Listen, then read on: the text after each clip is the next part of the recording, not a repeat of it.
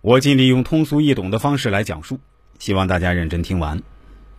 我们继续讲述，酉金地支为阴，里面包含的五行也是阴的，只包含辛金，用酉代表鸡，可能是古时候一到酉时鸡就开始打鸣，而声音也就是代表金的原因。事实上，大量的例子证明，用酉代表鸡是非常符合预测规律的。虚土地支为阳。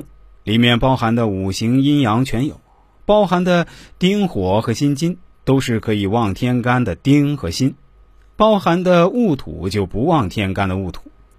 戌是火库，代表最多的火，用戌代表狗也非常符合事实。每到戌时，就是狗看家护院的时候。戌中的辛代表狗牙和狗叫唤的声音。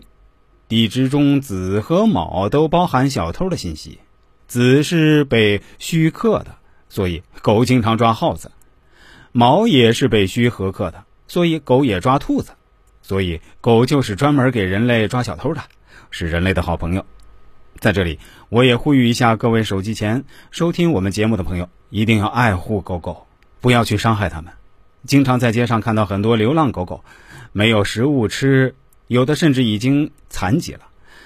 我每次看着，真的是非常心疼的。好了，我们接下来说说亥水地支为阴，里面包含的五行都是阳的，包含的壬水最旺，包含的甲木也能旺天干的甲木一部分力量。为什么用亥代表猪？这个没办法解释，但是事实上亥就是和猪绝对类似的关系，八字里有亥的人和猪这个动物就是有缘。